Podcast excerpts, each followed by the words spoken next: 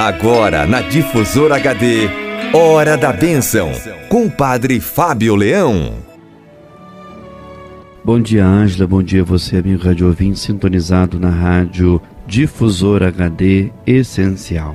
Convido você a rezar comigo hoje um trechinho do Cântico do Eclesiástico, capítulo 36, e alguns versículos importantes desta passagem do livro do Eclesiástico.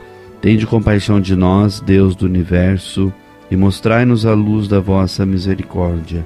E infundi o vosso temor sobre todas as nações que não vos procuram, para que vos reconheçam como o único Deus verdadeiro e proclamem as vossas maravilhas.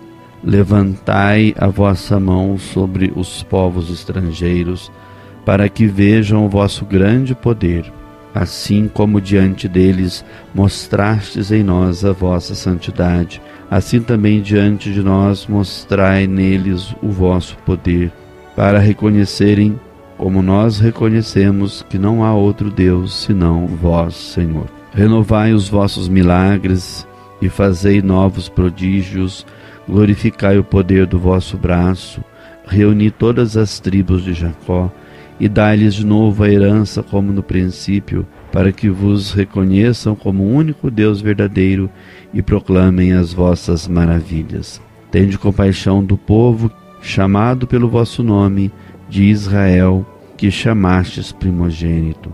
Tende misericórdia da vossa cidade santa de Jerusalém, o lugar onde habitais.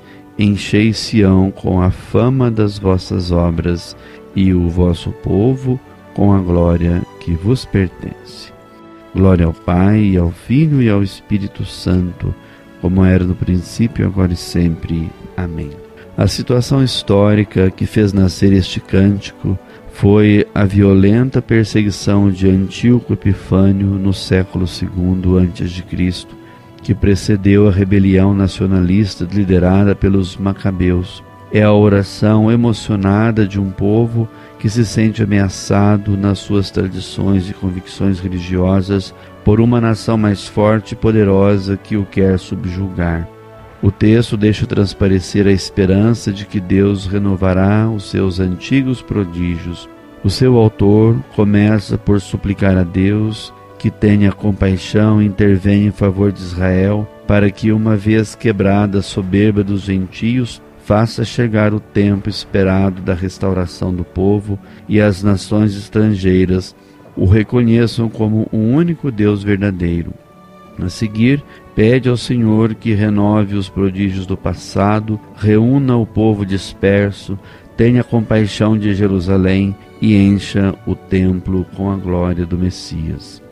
Sempre que via surgir novas situações de perigo ao longo da sua história milenar, Israel lembrava-se das obras grandiosas realizadas por Deus a seu favor nos tempos passados e pedia-lhe que interviesse de novo para lhe restituir a liberdade perdida ou ameaçada. Foi também assim que Jesus viveu em relação ao Pai, confiando nele pedindo-lhe tudo o que precisava, sem duvidar de que seria atendido em todas as súplicas que lhe dirigia.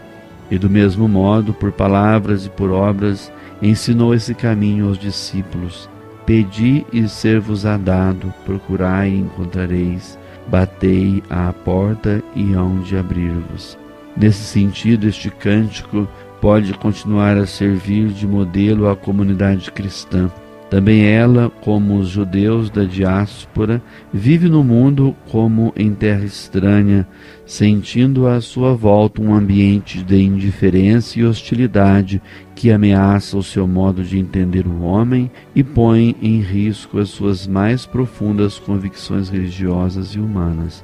Por isso, os cristãos podem e devem orar humildemente com este texto pedindo ao Deus do universo que os ilumine com a sua luz, mostre neles a sua santidade, renove hoje os prodígios do passado, ajude os que não têm fé a reconhecer como nós reconhecemos que não há outro Deus senão o Senhor, Reúna em assembleia cada domingo os irmãos que andam dispersos e neles reanime a esperança da vida eterna, da herança que lhes está prometida e da glória a que são chamados, para que, pela convicção da fé de muitos cristãos, outros homens possam também acreditar na verdade desta palavra do Senhor aos seus discípulos.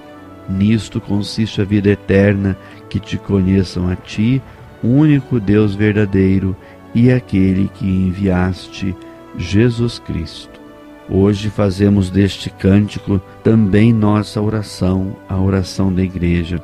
A igreja que em vários lugares do mundo também é perseguida, é chamada a viver na firme esperança, é chamada a viver a sua fé com heroísmo, identificando tantas vezes a sua vida ao mistério da vida de Jesus, nosso Senhor. Por isso mesmo, rezemos hoje por todas as pessoas que pediram ou precisam de nossas orações, para você que ligou aqui para a rádio, pediu orações e bênçãos para você e pessoas de sua família. Também rezemos por aqueles que nas terras brasileiras são perseguidos por causa da sua fé, da sua fé cristã, e porque tantas vezes o testemunho da fé incomoda tanta gente e estas pessoas são perseguidas. Que o Senhor fortaleça e guarde todos os que trabalham pela justiça no Brasil e no mundo, por todos os que lutam para a construção de um mundo melhor, de uma sociedade mais justa, mais humana e mais solidária e mais fraterna. Que o Senhor abençoe, guarde, proteja e fortaleça cada um de nós que nesse momento estamos sintonizados pelas ondas da rádio difusora, elevando a Ele a nossa oração para também pedir a sua bênção e proteção de Pai e amigo. Então rezemos também considerando aqui na nossa intenção todos os doentes, as pessoas que estão enfermas em casa, aquelas que vão fazer cirurgias importantes, também aquelas pessoas que sofrem no silêncio, sozinhas, às vezes preferem assim atravessar o seu momento de provação, sofrimento, sob cobertura sob a sombra do silêncio. Então, rezemos por todas as pessoas que sofrem no silêncio também. Senhor nosso Deus, renovai os vossos prodígios e reuni todas as tribos de Jacó numa única igreja.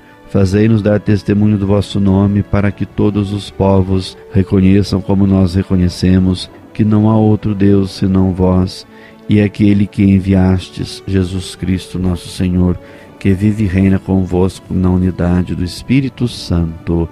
Amém.